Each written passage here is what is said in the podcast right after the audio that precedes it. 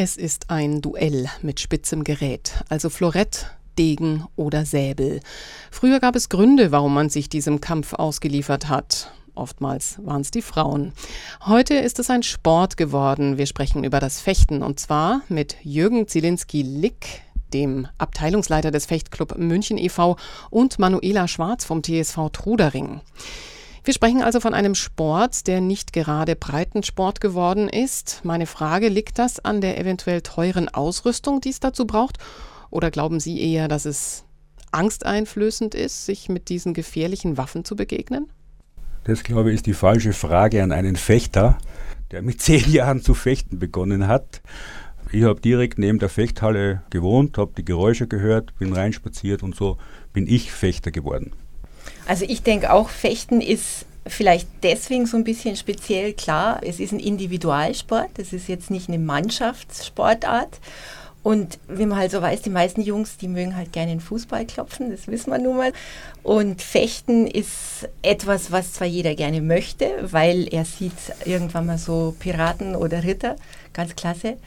Aber als Sport ist es im Bewusstsein, glaube ich, nicht so wirklich drinnen. Mhm. Es wurde ja schon in der Antike gefochten. Wie hat sich denn der Sport seither entwickelt? Nicht nur technisch, da wissen wir, da hat sich natürlich viel getan, vom Material her, von der Ausrüstung, vom Schutz und so weiter, aber vielleicht auch mental. Eigentlich gar nicht so sehr, also seit den 46 Jahren, in denen ich das betreibe, es ist schneller geworden. Also am Anfang hat man vielleicht während eines dreiminütigen Gefechts 20 Meter zurückgelegt. Mittlerweile legt man 240 Meter zurück je nachdem welche Schule, also die Italiener, die Deutschen, die Ungarn, also jedes Land, jeder Trainer verfolgt seine eigenen Ziele. Von der Technik her ist es eigentlich unverändert die ganze Zeit. Okay. Weil ich jetzt mit dem Fechten so gar nicht ähm, vertraut bin, bräuchte ich eine kurze, knappe Einweisung ins Regelwerk. Frau Schwarz, sind Sie selbst Fechterin auch?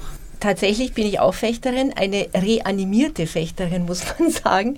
Ich habe es auch, ja, ich weiß jetzt nicht so genau wie der Jürgen, ob es jetzt 46 oder drunter waren, habe ich es mal gelernt, als Kind auch, auch sowas mit neun, zehn Jahren ungefähr. Und habe dann natürlich, wie das so der Gang der Dinge ist, mit drei Kindern und Beruf und so weiter, das Ganze an den sprichwörtlichen Nagel gehängt. Bin aber dann durch mein Kind, durch meine Tochter wieder zu dem Sport gekommen und habe sie erstmal bloß hingebracht und gesehen, wie sich die da auf der Planche klopfen und war natürlich begeistert. Und wie mit dem Schwimmen, man verlernt es eigentlich nicht. Ich weiß zwar nicht wirklich, was ich mache von den Regeln oder von den Begriffen, aber es macht irrsinnig Spaß. Und das ist, glaube ich, das Geheimnis dieses Sports, dass er einen packt. Und man bleibt ewig dabei, wenn man einmal lieben gelernt hat. Okay, das durfte ich noch nicht erleben. Jetzt würde ich gerne über das Regelwerk vielleicht ein bisschen deutlicher einsteigen. Also, ich bin Degenfechter da ist die gültige Trefferfläche der ganze Körper. Das heißt, man kann auch den großen C treffen und hat einen Punkt gelandet, auch der Kopf, die Hand. Zum Unterschied vom Florett, da zählt der Oberkörper ohne Arme und Kopf. Und beim Säbel kommt noch der Hieb dazu. Also Florett und Degen sind Stoßwaffen. Das heißt, da muss man wirklich mit der Spitze treffen. Beim Säbel kann man auch mal dem anderen einen drüber ziehen und der Punkt ist gültig und da zählt der Oberkörper mit Armen und Kopf. Wie weit ist denn jetzt die Technik ausgereift? Ist das so, dass man viel spürt, wenig spürt mit diesen Anzügen, die man da trägt? Inwieweit kann der andere verletzt werden? Ähm, ein gültiger Treffer wird beim Degen ausgelöst mit 750 Gramm, also mit einem Dreiviertel Kilo muss man zustoßen. Woher weiß man das? Ähm, es wird eingestellt, das heißt, es gibt so ein Prüfgewicht, das 750 Gramm hat, das stellt man auf die Spitze. Und wenn sie wieder zurück, die Feder, die da drin ist, das Ganze wieder zurückhebt, dann ist es korrekt eingestellt. Und beim Florett sind es 500 Gramm. Okay. Man spürt es schon, definitiv. Also speziell, wenn man einen ungeübten Gegner hat und dieser Gegner einen da trifft, wo er einen nicht treffen soll. Zum Beispiel jetzt, ich bin Florettfechterin von der Ausrichtung, wenn er mich an der ungeschützten Hand, also nicht der Fecht, dem Fechtarm trifft, tut es richtig weh. Oder an den Beinen, weil ich ja da eben keine Trefferfläche habe, dann tut es richtig weh. Aber an den Stellen, wo er mich treffen soll, bin ich als Fechter definitiv gut geschützt. Also ich habe Schutzkleidung an neue Auflagen für jetzt zum Beispiel die Damen. Wir müssen einen Brustschutz tragen, besagen, dass dieser Brustschutz nicht mehr nur aus einem Kunststoffmaterial beschaffen ist, sondern dass zusätzlich jetzt auch noch eine Polsterung, es hat zwar ein bisschen andere Gründe als nur den Schutz, aber es wird eigentlich immer zunehmend sicherer. Und das Material ist wirklich DIN geprüft, also absolut Standard, den zum Beispiel auch im Polizeischutz die Menschen tragen. Also es sind eigentlich schusssichere Westen.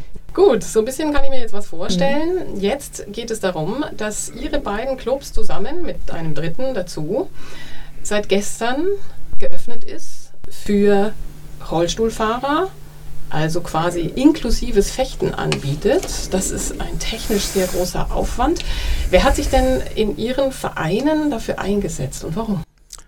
Vor fünf Jahren war ich bei einem Wettkampf und die Regel besagt, wenn also ein Rollstuhlfahrer am Wettkampf teilnimmt, muss auch der nicht gehandicapte in einen Rollstuhl und mit ihm Rollstuhlfechten machen. Ach. Und somit hast du als nicht gehandicapter keine Chance, weil das so eine neue Welt ist, dieser Sport, dass also bei diesem Wettkampf haben natürlich die beiden Rollstuhlfechter gewonnen. Und mir hat das so viel Spaß gemacht, weil nach 46 Jahren Degenfechten mal was Neues zu erleben, war also wirklich so spannend, dass ich mir gedacht habe, warum macht das in München keiner? Und wer hat sich das ausgedacht, dass man dann auch in den Rollstuhl muss?